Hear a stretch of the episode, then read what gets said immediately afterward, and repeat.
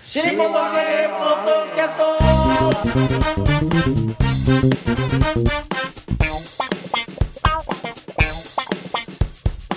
はいどうも皆様こんにちは、新日本の揚げポッドキャストの時間がやってまいりました霊霊者マルコでございます広瀬和夫プロデュースこちらマルコを満喫もっと新日本の揚げ落語会の宣伝のためにやっておりますこのポッドキャストでございますけれどもまずは私が霊霊者マルコそして霊霊者丸子です違う違う違う違う立川こしらです。違う違う違う二人とも違う よ本当三遊亭満喫一周したんだからまた来ない、はい。霊霊者マルコです霊霊者丸子です霊霊者マルコです。違うだろって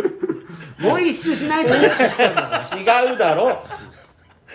大勢いる。霊霊者マルコ。みんなマルコだと暑苦しいだろあ、いや一人で十分です 一人で十分暑苦しいですうるせえな本当だ、えー、三遊亭満喫我々のプロデューサはい。えー、落語の目利き絶賛発売中の広瀬和夫でー、す、はい、よろしくお願いします絶賛発売中。絶賛発売中ねぜ小ひ三時の落語も絶賛発は売中。い、ぜひお買い求めいただきたいと思いますけどね、い、はい。やーあの配信ね、えーまあ、これも配信ですけども、あの生配信がね、あ結構落語家最近やったりとかあ。なんか夜中にやってましてす。ます私はね毎週水曜日の10時半から大喜利バンケットっていうね大喜利番組をちょっと司会やってるんですけど、え大喜利バンケットっていうのは正式名称なんですか正式僕初めて聞いた正式には大喜利22バンケットですね大喜大喜利22番二十二ってなんですか。二十二時ってことですか。えー、そうですねあのー最初に始めたのが「大喜利22政府」っていう番組を越田師匠が始めてあ大でそ喜利れ22政府そうそれどうして政府なのそれはあの緊急事態宣言最初1回目のやつで、はいうん話が全部仕事を失って、うんでうちで引きこもってる時に、うんえーじゃあズームで遠隔で自宅からみんなつないで大喜利やりましょう、だから接触しないからセーフですよっていう、でああなるほどそういうことか面白いですねこれ毎日やってたのよ昔、毎日毎日土曜も日曜も、うんうんね月曜日から日曜日までずーっとずーっとやってたんですそれをえー、かしめ君がまず波紋になったんですよ、うんこ答えがつまんないっつって波紋波紋え大喜利の答えがつまんなくて波紋になったそうのこの大喜利政府を波紋になっあ。たんで大喜利するとああなそういうこと かね。弟子脅のかしちゃ嫌だよ弟子だからさ。すでちょっと本当つに破門あされたかと思のう。 SNS でちょっとざわついたんですよ「かしめ本当に波紋なんすか?」みたいなへでそえの大喜利政府から波紋にしてなるほどねそうするとあの毎日大喜利政府やってたのを、えー何曜だったの火曜と木曜と土曜かに、えー大喜利2222、えー、24っていうのをかしめくん司会でかしめくんの仲のいい仲間を集めて、えー立ち上げたんですよへえでそこから、えーどんどんあののれん分けしていって、えー月曜がた立川志らもん司会大喜利ツーアウト、えー火曜が、えー三遊亭落八司会大喜利 22cc で、えー一番後発で私の水曜日大喜利、えー22バンケットというそのバンケットってどういう意味なんですか宴会ですはあなるほど。だからあのお外でお酒飲めなかったじゃないですうか、んうんだからみんなも飲みながら参加してくれ飲みながと、らあなるほどねねで、はいお客さんもなんか飲みながら参加してほしいと飲みながら見てねあーみんなで飲みながらやろうぜっていうそういう意味で始めたんですよねなるほどじゃああの世界チャンピオンの認定団体が WBA からはい WBC ができて、はいでまた WBA から WBO と IBF ができるみたいなうん、そんな大層なもんじゃないあそんなそんな感大じじ層ゃななもんいんじゃないだそんな権威ないですよバンケットのレギュラーって誰ですか。えーっと純粋なレギュラーでいうと立花円十郎師匠と、あーはいはいえーホーキング青山さんと、え、そうなの？はい、見たことない毎週じゃないですよ月に1回ぐらい出てくるんです本当に？あと桂ぽんぽこさんとあ、そうなの？ええ、であとはその、えー、24とか、えー、22cc に出てたメンバーが来てくれてえいつもなんか、あの料理のできないそう女そのう方が三遊亭よ雄七さんがねく出てるじゃんよく出てます僕見たの全部出 てたよよく来てくれるんですよね料理できないでしょ 料理できないんですよ料理できないっていうのをなんかあれですよねあの爆裂ドーンでもう特別放送してましたよねそうなんですよあの自分が料理できないっていうのを知らなかったんですよえへえそもそもうどんが茹でられないっていうのにちょっとびっくりしましたねあのーお湯をですね、うん多分5センチぐらいしか入れない、であの火力を最大にしてグツグツグツグツみたいですねでしあの冷凍うどんとかなら12分で茹だるじゃないですかそれを乾麺10 15分ぐらい茹でなきゃいけない乾麺を入れるわけですよで一度もも混ぜたりしないへえなのでそこがどんどん焦げついていくやばいよねそれね 普通に考えたらね、えあ洗い物担当としては悲鳴が上がりますよねそうそううんしかも食べ盛りのお子さんがいらっしゃるわけですよねええであの卵を乗っけてやると半熟卵であの電子レンジにえ入れて爆発すんべそしたやらドーンって爆発してすげえなおいで、え2回失敗したじゃん2回ドーンとな ぜそんな一回のなぜ一すご回いねおいまあ、まあもう本当卵をね電子レンジでっていう人はまずいないと思うんですけどやったとしても1回で気がつきますよね何かがいけないっていうことを、ええあれでも溶いた卵をココップの中に入れてうんチンすると、うんあのススクランブルエッグが簡単にできるんですよ、ああそそれは黄身がねうん、あの割れてるからねあそうそう溶いてあるからねそうそう黄身がそのままだと爆発しちゃうっそうそうそうだけどあのそれはわかるだろう普通て思うでしょでだからいや普通電子レンジでそんな半熟卵作んないよっつったら真顔で「え作らないんですか?」って あたかも世界標準のように聞いてくるわけですよあなたはバカですか電子レンジで半熟卵を作らないんですかあなたは そそっちそっちが当たり前のようにそう、でなんか具でねあの、えー刻み、えー油揚げをのせると、でもうめんつゆに砂糖をぶち込んでだからこれも多分1センチぐらいしか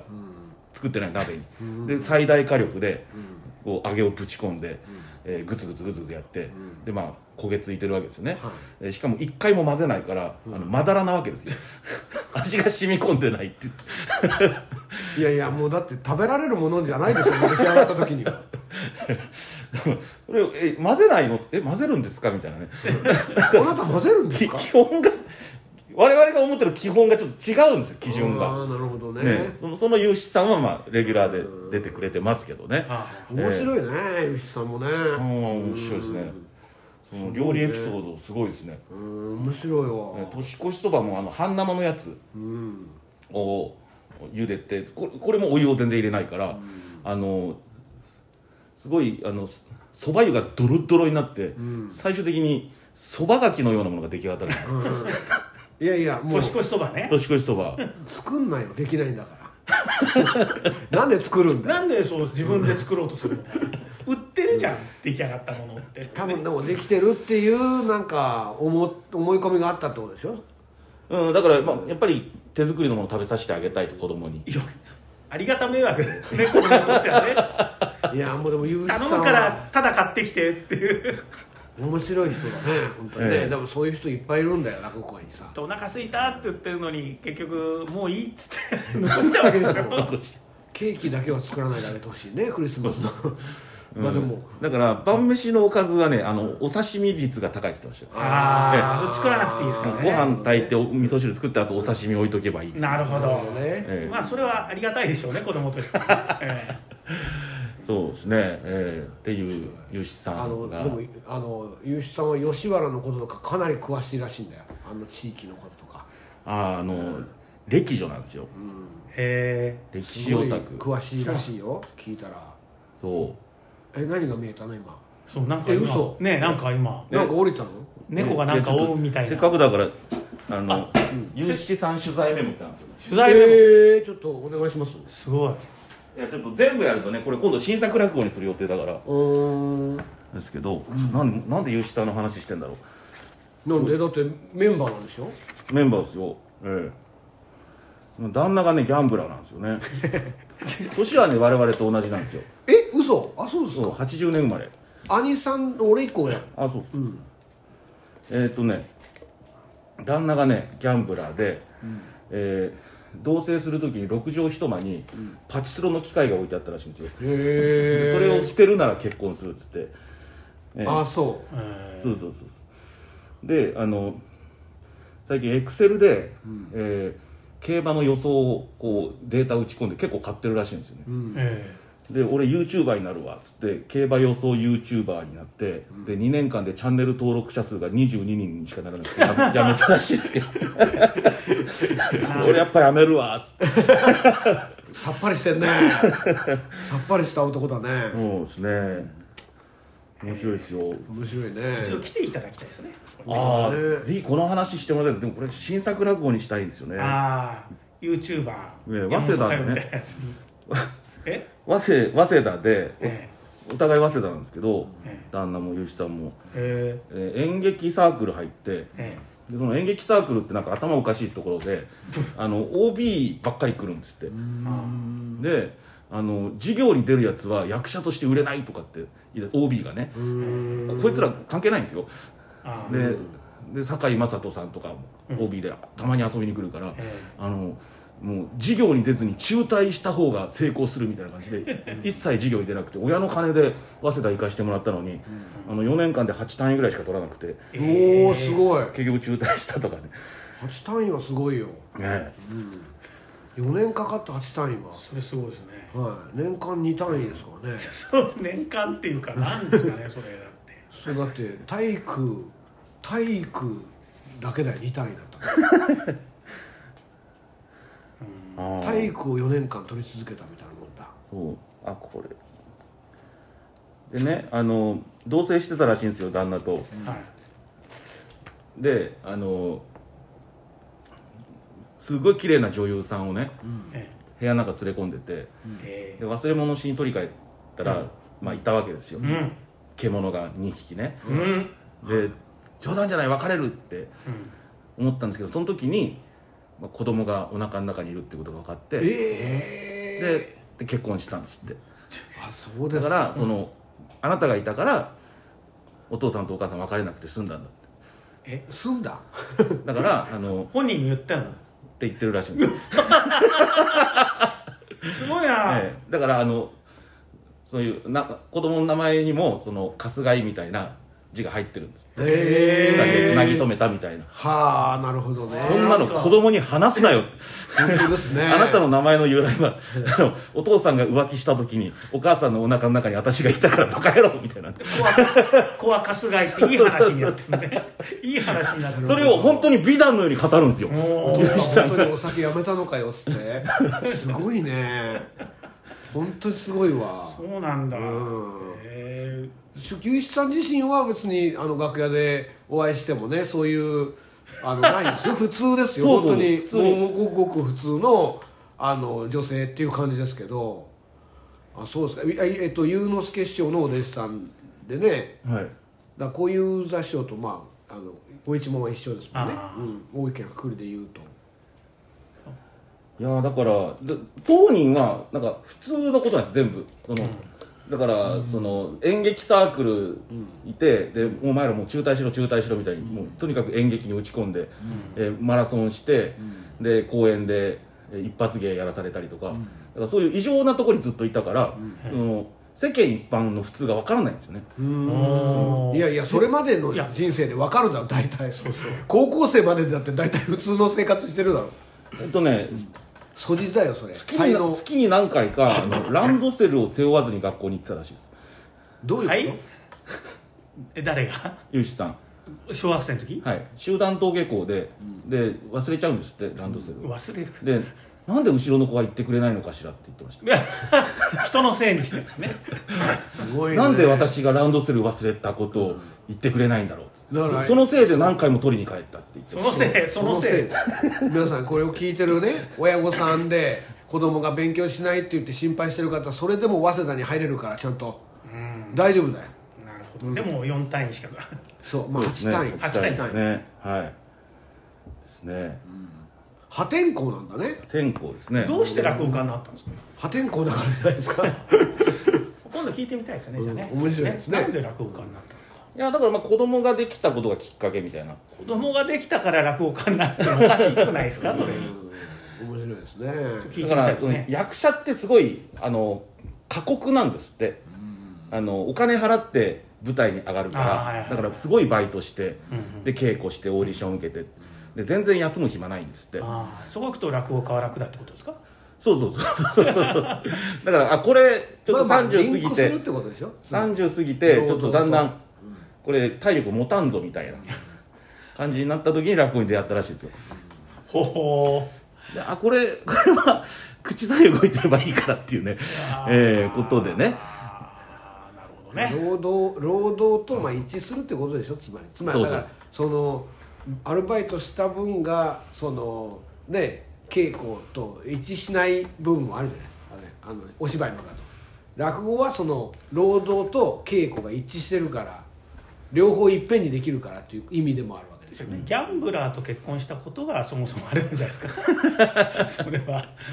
ねそれもいやちゃんとあれですよお小遣い制にしてお小遣い制おい小や遣い制にしてでそれ以上はやっちゃダメよって今管理してるらしい旦那さんがすごい金持ちでね、もういくらでもいいよいいよ俺があの出してやるよチケット代でも何でもって言ってくれるね、おだんみたいな人を捕まえればよかったんじゃないですか、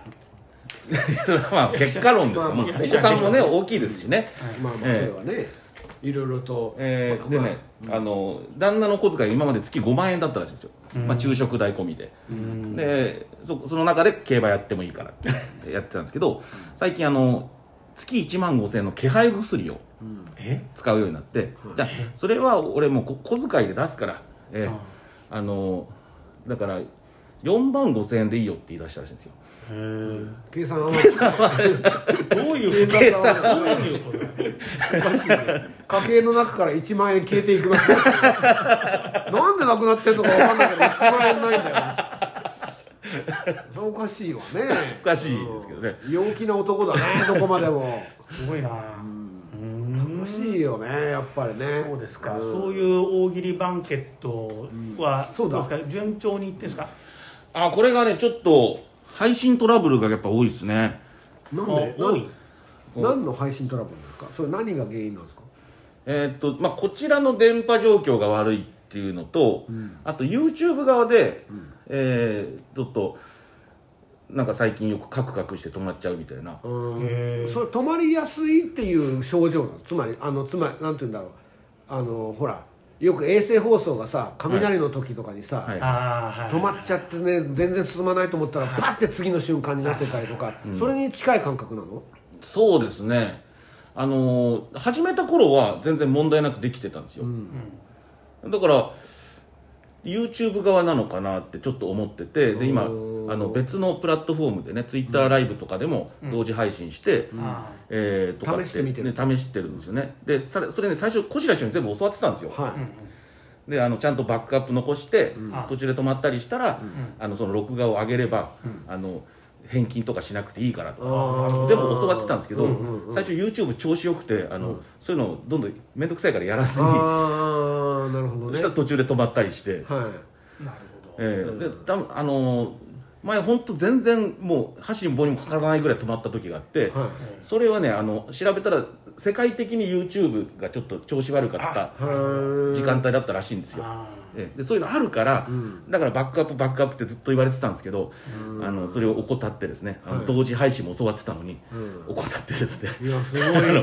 で 結も局あのスポンサーには、ええまあ、いいよって言ってくれた方は、まあ、あれなんですけどあのお返しする方にはお返ししましたしスねポンサーいるんですよね、えうんそうだそうすごいねだよく最初にコマーシャルやってますよねそうなんですよスポンサーですってだからあのそうスポンサー募集してるんでねあの、ぜひ、ええスポンサーになってくださいって話なん一です口けいどくらとかあるんですか一口ねあの1回今500円でねおそっかえー、1回500円1回1000円か1回1000円のどっちだえー月月3000円であなるほどえー1回1000円ということでねぜひ皆さんふるってご応募くださいえーだからあのー落語会もね、まあ、万吉さんは配信出ないけど出ないあのーまあじゃあちょっと配信やってみようかみたいな時に、えーこういう配信トラブルってねもういいっぱいあるんですようああん主にどういうのですかねやっぱ止まっちゃう止まる、うんそうねであとパソコンで配信するわけですよ、パソコンをネットにつないで配信するから、パソコンの電源がダーンと落ちるとかはあこれも一回ありましたおーそのそのえっ、とどっちのパソコンの不具合なのかっていうのは分かるわけそれはえーえーそれもだから調べないと分かんないわですかよんないですよねだから問題なく配信できてるのに、その受け取ってるお客さんの方の電波が悪くて見れないとまか、あそれもあるねねありますスマホの調子が悪いとか、はいでクレームが来ちゃったりとか、うんそうそう自分が悪いのにクレームっていう場合ありますよね、うんああそうなるほどそれそうはですよね判断できないわけですからねうんそういう人の方そういう人のクレームの方がなんか言葉がきついんですよね、あーええなるほどね全然見れないじゃないですかなんだよみたいなこっちはお金払ってんだぞみたいなね、ああなるほどねうん、で文句言わない人って割とああそういうことあるよね配信って止まるよねみたいな感覚の人が結構多いんですけど、なるほどうねんうん割とねあのクレーム来ちゃったりするんあであわかるわかるでもそれはやっぱりだってあうんの腰が配信見る側のだからどういうそのね w i f i の状態とかがだって自分とこのそれが途切れてる場合もありますからねねえはいそれわかんないですそうそうだからやっぱり生配信プラスアーカイブスっていうやり方してるとこが多いと思うんですけど、まあ、なんか見れない調子悪いじゃあ後でもう一回見ようかなって録画が見れるみたいなねもんあうーん録画したやつはえっと配信と違う電波使ってないからっていうことかえーだだかかららろ一応バックアップ取れるってことそうそうそうあのーだから録画ってのはいつでも見れるわけじゃないですか、はいだからお客さんもひょっとしたら俺の電波が悪いんじゃないかっていうことでうん後で確認するってこと違う場所でこう見たらあ見れました見れましたって、えあーーなのでそれそれ言えるじゃないですか、はいはいはいひょっとしたらお客様の電波じゃないですかああなるちほょっとどねじゃあ例えばマクドナナルドの w i f i 使って見ていただけませんかみたいあーなああーで問題なく見ましたあーじゃあやっぱそっちだったんですねみたいな、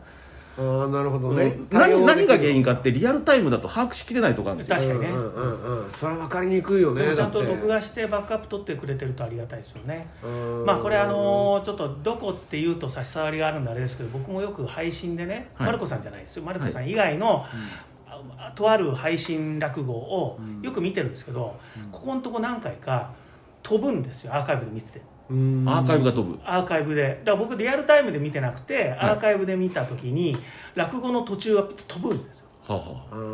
ーそれあの多分そのリアルタイムでどういうデータになってるのか分かんないけど録画に失敗してるっていうよりは録画をバックアップは取ってないんだろうなうーんなるほどねああーそうですね、うんその配信したものをそのままそう乗っけちゃってる感じそでのすね、配信するときに何らかのトラブルがあってそこ止まってるってこれいう編集点とかっていうそういう感じじゃないんですよないんですか感じじゃないですよ肝心なところが飛んでるとかね あーえっていうねワードだワードがと飛ばされてるとかじゃなくてそうだからひ場ょっ面がとするとねなだからその言っちゃいけないことを言ったからカットされてるみたいなそういう見事な編集がなされてるんじゃなくて、プチュッと飛ぶんですピュあッとーそういうのがね何回かあったんですよねうん某配信でやっぱり慣れてる慣れてるというか越谷さんはすごいねやっぱりね最初からバックアップのこととかそもうやっぱりそれはそうだからそこまでれは頭にあったんるであの前別の人のね自分が出演するやつじゃないやつの配信を手伝いしたことがあって、であの小白師匠の言葉残ってたからもうスマホだけど一応バックアップ用に別で撮ってたんですよ、で違うカメラで配信したんですけどその時にパソコンが1回落ちたんですよ5分ぐらいんですよ急ねに電源が、だから5分ぐらい配信されてないわけですう、んはだからあのもう夜に急いでスマホの映像をつないで、えー完全版として上げ直したっていうことがそうねやっぱあるそんでういすけどうそういうことが必要になりますよねやっぱなるりねほどねじゃあ1台でなんとかできるっていうもんでもないんだなねいカメラカメラのねやっぱり2個3個って用意しといてうんそれであの先を読んでそやうらそうそうないといそうけないんだねそういうことっつうのはねいやー難しいねやっぱりそうねよくできてるんだよテレビ局っていうの はねそうカメラが向こうはプロですからねうんうん、だからその機材とかも安く手に入るようになったし、うんえーだから今ねなんてね、えー、エイテムミニっていう、えーこのす切り替えができるカメラの、もううん手元でねこうできるんですかそうなんです1 5センチ× 2 0ンチぐらいの機械があるんですけどえこれ昔中継車がないとできなかったことなんですってへえそれが今手元でねあれ4万円ぐらいでできるんですよねえうんでカメラ何台か使って、すごいねええなるでそれができるからといって、うんあのその配信ができなくなって途中で止まってしまうみたいなリスクをちゃんと考えなきゃいけないんですね,、うんうんそうですね素人でもかなり手出せるようになっちゃったから、ああそういうことねそうそうそうそうそうはいそういうのつきもんだよっていうことをやっぱねちゃんと思っとかないとそうだだって企画書から全部自分でやってるって思わないといけないところでしょそうそうそうここにカメラがここに何人用意してとかそれ全部自分がやってると思わなきゃいけないってことじゃないですかうん、でも素人がいきなりできちゃうから、うん、だからそれは本当はそうしなきゃいけないってことでしょ、だからうん普通はちゃんと教わって教わって、こういうことあるから、ちゃんとしなきゃダメだよって教わって、あなるほどって、えーそれをしその作業をすっ飛ばしていきなりできちゃうんですよ、そうですね3カメ配信とか、うんでお金取ってやろうとして、うんえいきなりこうダメになっちゃうとはかいね、はいはいはいね難しい、ええやっぱそういうのを道楽亭にも教えてあげてほしいですねえおいおいおい言っちゃってるよ言っちゃってるよいやだって配信されないから大丈夫ですよね満喫さんはいやいや僕は知ってないですけど僕は知ってないですけどいやたまたま今思い浮かんだだけであたま因果関係はいやいやちょちょっとしかないいやいやたまたまにねちょっとあるんじゃないですかそういうのたまたまにして、たね、またまたまたまですけどねたまたまだけどな道楽亭もちょっとちゃんとバックアップ取ってほしいんだよなうんだからそのバックアップっていうのもねだから分かってるか分かってないかっていうのも分かんないですね、あのかしめ君に言えばやってくれるんじゃないですか手伝ってますよね確か手伝ってないですかもうやってないんじゃないかなわかんないけどうんなんかねあそこもね本当にまあ、あとはあれですねあのあの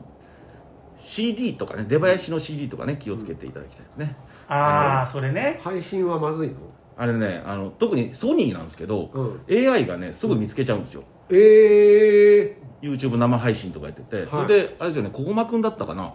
あの CD を流した瞬間にバーンってアカウント止められてうん、あ48時間ブロックされて嘘で後でツイッターで謝ってましたよあの生配信をするとお知らせをしておりましたがあのアカウントを止められてしまい申し訳ございませんでしたみたいなそへれすごい面白かったたですけどねー面白かっただから出囃子だからもう上がる前にもう飛んだってことでしょだってそうそうそう これから始めますよみたいなえブラックアウトってやつみ皆さん見てくださいって白いねで CD パッてかけた瞬間にバーンって真っ黒になっ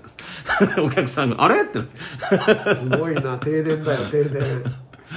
ええなるほどそういうのも全部ひっくるめて、それも学習しましたからね我々は学習したのねあそう か止まるんだってそうそうそうやっぱそういう失敗例の積み重ねでねあーであれですよ若いあの2つ目の子たちが、えーその配信で引っかからないように自分たちで CD を作っておはやしさんとか録音して、でしその引っかからない出囃子っていうのをみんな持ってますよ、ええあーなるほどねはい、なるほどねそうですかああそういうことかまあねいろいろマルコさんもね、地上波の大喜利から、YouTube の大喜利まで YouTube でやってるんですよね今ね今 YouTube ですねはいね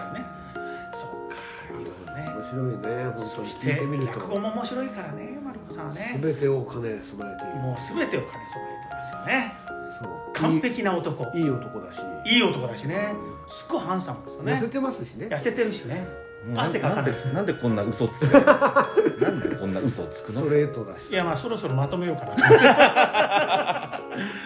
はい、そんなようなわけでね、はいあの、大喜利の方もぜひご覧いただきたいんですけども、そうそ,、ですねえーそれぞれ落語会の方にもね、ぜひ足を運んでいただきたいなと。えーもっと新日本の揚げ7月16日、こちらも完売でございますね。はい地方公演も控えておりますんでね、それはおいおい発表していきたいと思います。はいえー新日本の揚げ、ポッドキャスト、